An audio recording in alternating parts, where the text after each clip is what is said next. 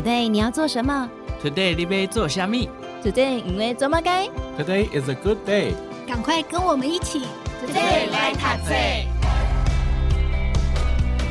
Hello，大家好，欢迎收听 Today 来读册，我是笑鱼。好，现代的生活是越来越便利了，可是很奇怪，我们的情绪压力好像是越来越大了。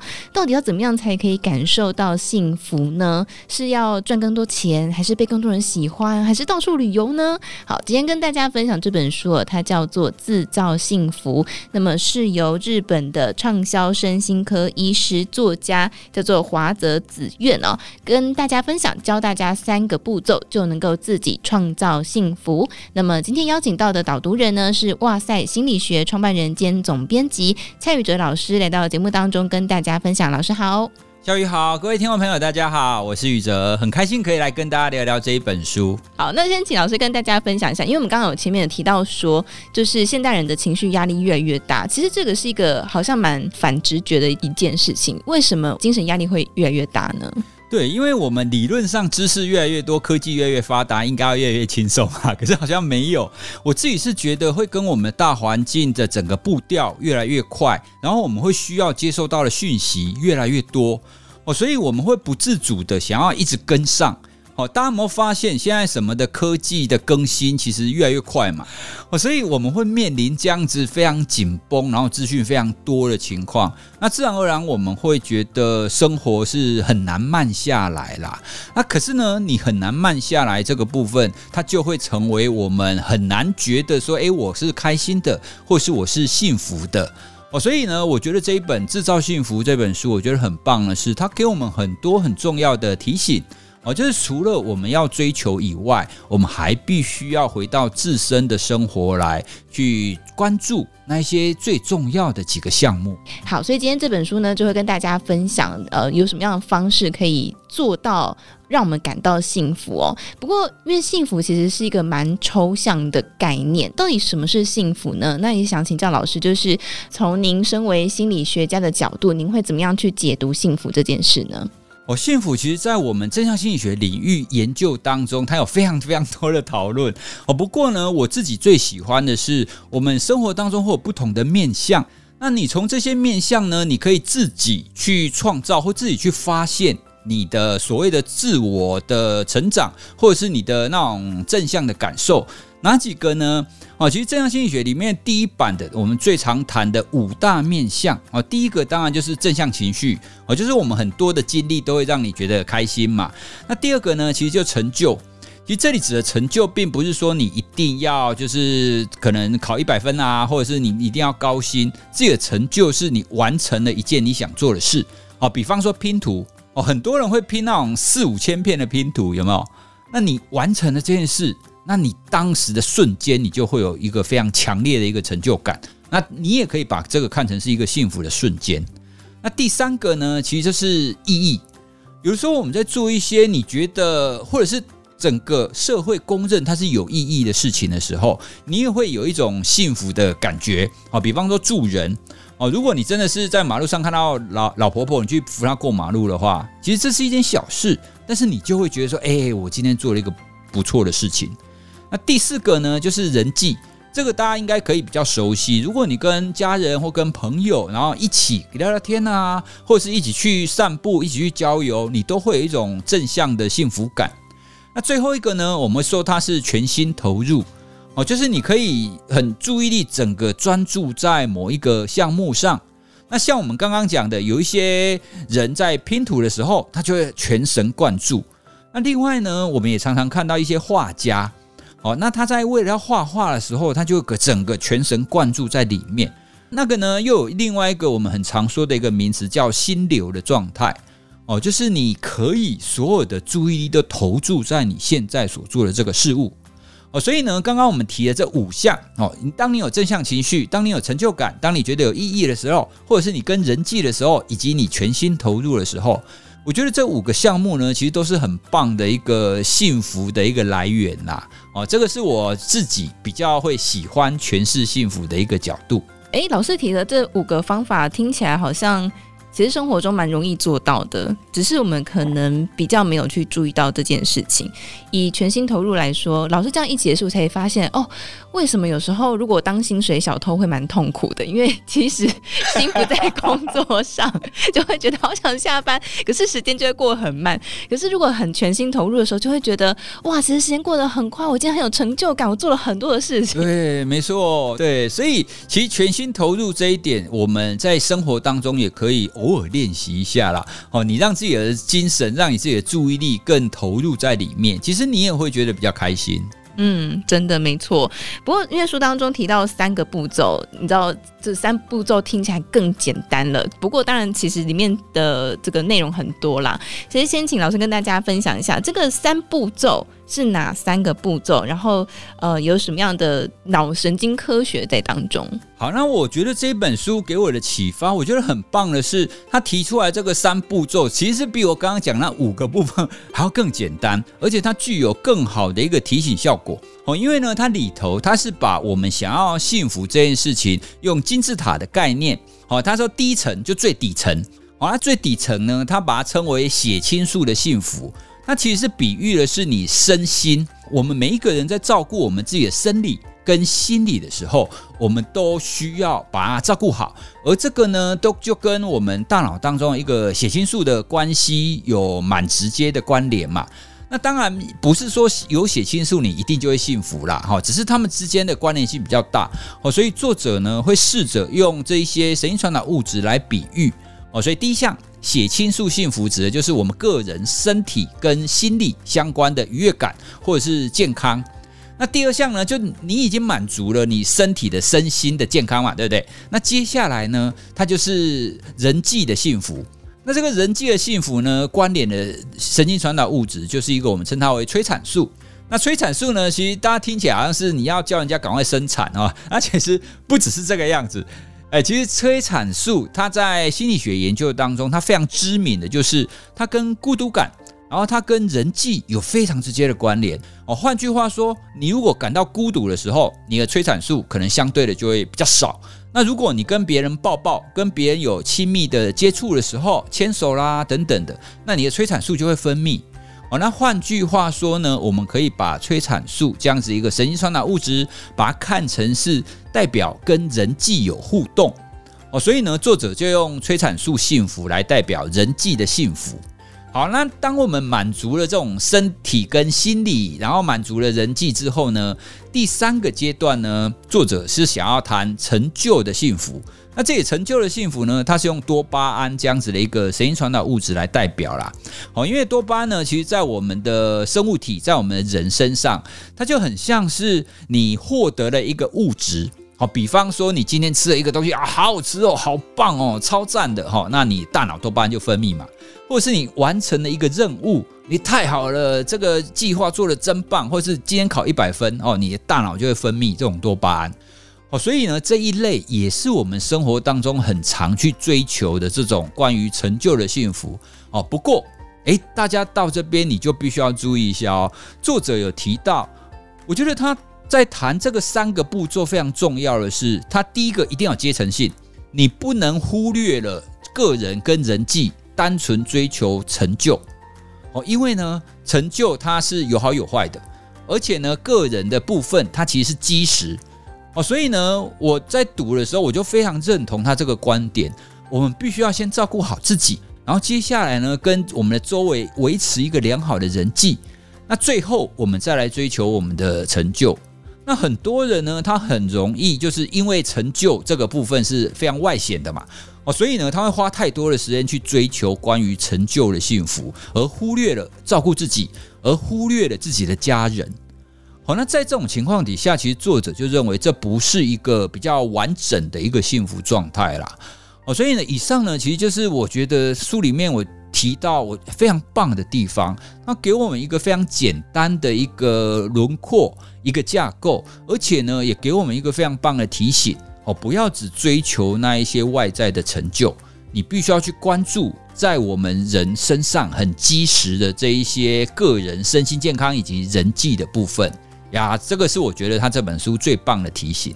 我觉得像刚老师讲到的，或者说书当中作者提到的这个金字塔部分啊，我后来想想，其实大部分人是反过来的，就是先追求成就，然后因为工作跟人际有互动、有连结，之前流行所谓的人脉学嘛，人脉，然后最后是身体健康。嗯、但是其实这样看起来，哦、呃，这好像也许可以解释了为什么有些时候我们获得了很好的成就，可是不一定快乐。对啊，像我自己是做睡眠研究的啊，我就遇到非常多高阶主管，他的成就非常好啊，然后赚很多钱啊，可是睡不着啊，睡不着。你觉得一个人是一个人失眠，他就很难开心哦。所以我用失眠这个例子来跟大家举例，因为当你你上面非常有成就的时候，可是如果你自己身体没有办法照顾好的时候，你很难觉得你这个人的生活是真的是很圆满的。哦，那另外呢，就就像你刚刚讲的，其实它会是一个很重要的提醒哦，因为真的太多人会倒过来了哦。那所以透过这一本书，我也觉得在这样子的观念哦，就是我们要先照顾好自己，这样子的观念哦是非常需要让大更多人可以去理解的啦。嗯，而且在书当中有提到，而且幸福的特质，我觉得蛮有趣的。老师，您怎么样去看待就是作者提到的这些特质呢？哦，其实作者讲了很多的特质，都是在正向心理学里面有研究的。哦，比方说。钱跟幸福之间的关系啊，其实很多人会觉得有钱就会幸福，但是有钱是不是真的会幸福呢？我觉得我们要另外开一集来讲 哦。但是，简单的讲是这个样子啦。金钱呢，它一定程度可以带给我们足够好的一个物质享受。对。可是这个物质享受呢，一直堆叠上去的话，它会变成很难再持续。因为物质享乐，它是属于我们刚刚讲的多巴胺幸福。好，我打个比方好了，笑宇，你是不是有吃过那种什么，比如说顶级的美国和牛？对，你有应该有吃过这一类的吧？有啊。但是你想一下哦，你吃顶级美国和牛的时候，你觉得最好吃的是第一口，对不对？对，就是那个瞬间。对，就第一口吃进去瞬间。可是当你吃到第十片跟第二十片的时候，那个感觉是不是比第一口差非常多了？对，我那时候跟朋友去吃嘛，然后后来朋友就说：“哇，天哪，我再也吃不下和牛了。”我就跟他说：“哇，天，你好奢侈哦！”你居然说你吃不下和牛。对，所以最后一口真的感觉跟第一口差很多。对，这个就是我们要跟大家分享的。其实多巴胺幸福啊，就是这种成就或物质享受的这一类的幸福，它会有很大的一个适应效果哦。就像我们刚刚讲的，最好的是第一口。可是之后呢，它的效果就会差非常非常多，而且它还会有个问题哦，你之后吃一般的牛肉，你就会觉得不幸福，你会觉得这个牛肉跟和牛比差很多，就是因为这样。如果我们不断的追求这种多巴胺幸福，就我们刚刚讲的金字塔顶端的这种幸福，你就必须要一直堆叠，你必须要一直越来越好，一直越来越好，而且呢，它会瞬间就消失，因为我们刚刚讲的物质享受很快就不见了嘛。那听众朋友，你也可以想象一下，你在买新车的时候，一刚开始是不是很幸福？可是半年后，那个感觉是不是不见了？没错。你搬新家的时候是不是很幸福？半年后是不是也不见了？就变旧了。它就是不持久。嗯。好，所以如果你的金钱是拿来用这种物质上的享乐这种幸福的话，它不持久。可是呢，金钱可不可以带来幸福？你用对了，它可以带来幸福。比方说，第一个，如果你赚钱了。你去帮助别人，你去维持你的人际，诶，那你金钱是不是用在我们刚刚讲的催产素的幸福，就是人际的幸福？哦，你帮助了别人嘛，对不对？哦，所以你让金钱往下，哦，去让你的人际变得比较好，去帮你的身心变得比较好。那这样子，你的钱又在刀口上，用在对的地方，那你就会持续的幸福啊。哦，所以呢，有钱能不能幸福这件事情，你很难一言以蔽之的。它关键就是在于你钱是怎么用。哦，你钱有没有用对地方？如果你用对地方的话，你就会越来越幸福。你用错地方呢，你的钱就会越花越多。那最后呢，就会像书里面讲的，诶，很多中了大乐透的人，最后可能都破产哦，可能都非常的凄惨哦，因为呢，他们没有正确的认知到。金钱要怎么样可以为我们带来幸福？所以不是说中乐透这件事情不好，中乐透还是很好，我也很想中乐透。然后，对啊，我也很想啊。没错，但是重点是你怎么去使用它，然后你对它有没有正确的认知？如果是用在呃让别人更幸福，或是让自己在某一些呃像老师刚刚说到的催产素的幸福，是跟人际的互动的幸福。其实它会带来更加正向的效果。好，这些书当中呢，刚刚老师有特别提到，就是说，呃，这个这些荷尔蒙的幸福，并不代表一定就是这些荷尔蒙让我们感到幸福，而是一种比喻哦。所以作者在书当中，他其实有提到，就是如果想要让我们的身体、心理，幸福就是血清素的部分啊、想要感到幸福的话，他有提出了七个方法。不过因为七个很多，所以我们不会全部讲完。那那么就先请老师跟大家分享几个，就是老师特别想要跟听众朋友分享的。对，在这里面呢、其实很多我都跟作者有共鸣。那我最想要跟大家分享大概两个。第一个呢，他有提到很基础的，就是你要好好睡觉、好好运动，以及晨间散步。完了，晨间散步这件事呢，其实它是连带的，让我们睡眠跟让我们身体的活动量提升呐。哦，所以晨间散步，它确实是一个让我们心理上可以让你放松，可以让你比较愉悦的方式。哦，不过呢，我自己私心是想要跟听众朋友分享，把这一项稍微改一下。我自己是推荐那个第一种幸福，就是你要维持吃动睡。吃呢，就是营养均衡。哦，那动跟睡就跟刚刚作者讲的一样，你要有合适的运动跟充足的睡眠。哦，那吃动睡这三个，这三个其实还真不是我乱讲的哦。其实国外他们确实有在研究，如果你想要让你的身心哦都呈现一个健康，而且你要有那种幸福的感受的话，吃动睡其实是幸福的基础。哦，那你想想看嘛，你如果饮饮食不均衡，你是不是容易生病？那你生病就不会幸福嘛？好，所以吃动睡这三件事都是维持我们身心，好，身体跟心理都可以维持一个良好状态的一个基础。好，所以第一个你要有一个血清素幸福，你就是要有吃动睡。那第二个呢，我也非常认同他的观点的是，你必须要练习去发现生活上那一些美好的地方。怎么说呢？其实很多人会觉得说，诶，幸福不是应该要从天上掉下来吗？哦，那应该要出现一些幸福的事情，我才会幸福嘛。可是呢，其实心理学的研究就发现不是这样。因为呢，我们人在生活上，我们比较会去关注那一些负向的事情。哦，因为负向的事情可能跟生存有关系嘛。哦，比方说，你你如果是在原野上快乐的小羚羊。你需要注意的东西是需要注意天敌狮子啊、老虎有没有出现啊，对不对？哦，所以正常情况，我们的生物体比较会关注负向的事，大脑没有进化。对，没有错。其实也有很多学者会笑着说：“对啦，因为我们的人类其实在我们的文明进步的太快了，我们的大脑演化确实没有跟上。”所以在这种情况底下，你如果希望可以幸福的话，你就必须要练习自己去发现生活当中那一些微小而美好的事物。那怎么练习呢？哦，其实我们常常会建议大家，你在生活当中，哦，你试着去停下脚步。好，比方说你工作完以后，你要不要慢慢的走去公园，或是慢慢的走去搭车？那你在走路的过程当中，你也不要急着划手机，不要急着，然后要规划等一下的事情。你可以去注意、感知一下周围的这一些事。那你可能会发现，哦，原来这个我的邻居有种一些花啊，哪边啊有发现一些小小的美好的事物。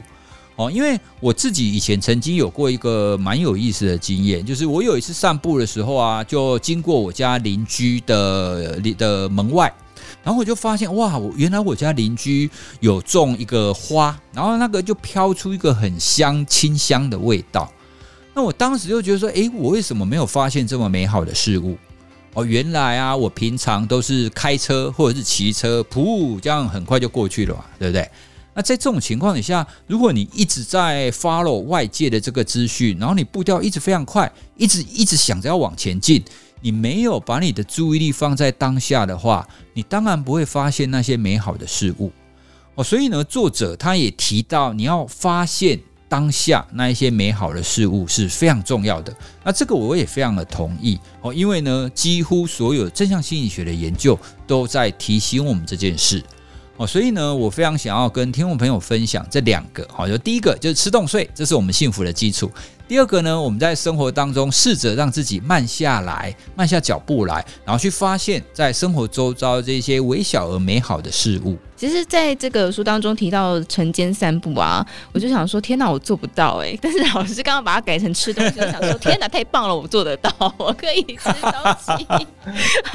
所以其实吃东西就是跟我们的身体生理是有关系的嘛。因为坦白说，真的，我们都有这个生病的经验嘛。你生病的时候，就是身体已经很不舒服了，你大概很难再有力气，或者说，其实当然也是可以做到，就是去关注其他的幸福。但是其实那个是另外一件事情了。所以先照顾好自己的身体健康，然后再就是刚老师说到的慢下来，然后去发现生活当中那些微小而美好的事物，就活在当下。当然，在这本书当中，呃，作者有提到一些其他的方法，也可以来做到这件事情。那我们在下一次的节目当中，我们会再邀请蔡宇哲老师来跟大家分享关于这本书籍《制造幸福》。好，那么今天跟大家分享这本书籍《制造幸福》，如果有任何呃想要问问题的，或者是有任何想法，也都欢迎大家呢，可以在我们的留言。板上留言，然后订阅追踪我们。好，那么今天呢，也再次感谢我们哇塞心理学创办人兼总编辑蔡宇哲老师来跟大家分享，谢谢老师，谢谢笑宇。好想请毛利小姐帮我问理财问题哦。听完 Today 来读册，好希望分享学习心得哦。我想跟主持人互动，要怎么联络啊？编辑室好好说的报道太棒了，我也想回馈耶。这些也有你的心声吗？我们听到了，欢迎加入荆州大耳朵 Podcast 粉丝专属社群平台，只要点击资讯栏连接并输入昵称，就能马上互动。我们等你哦。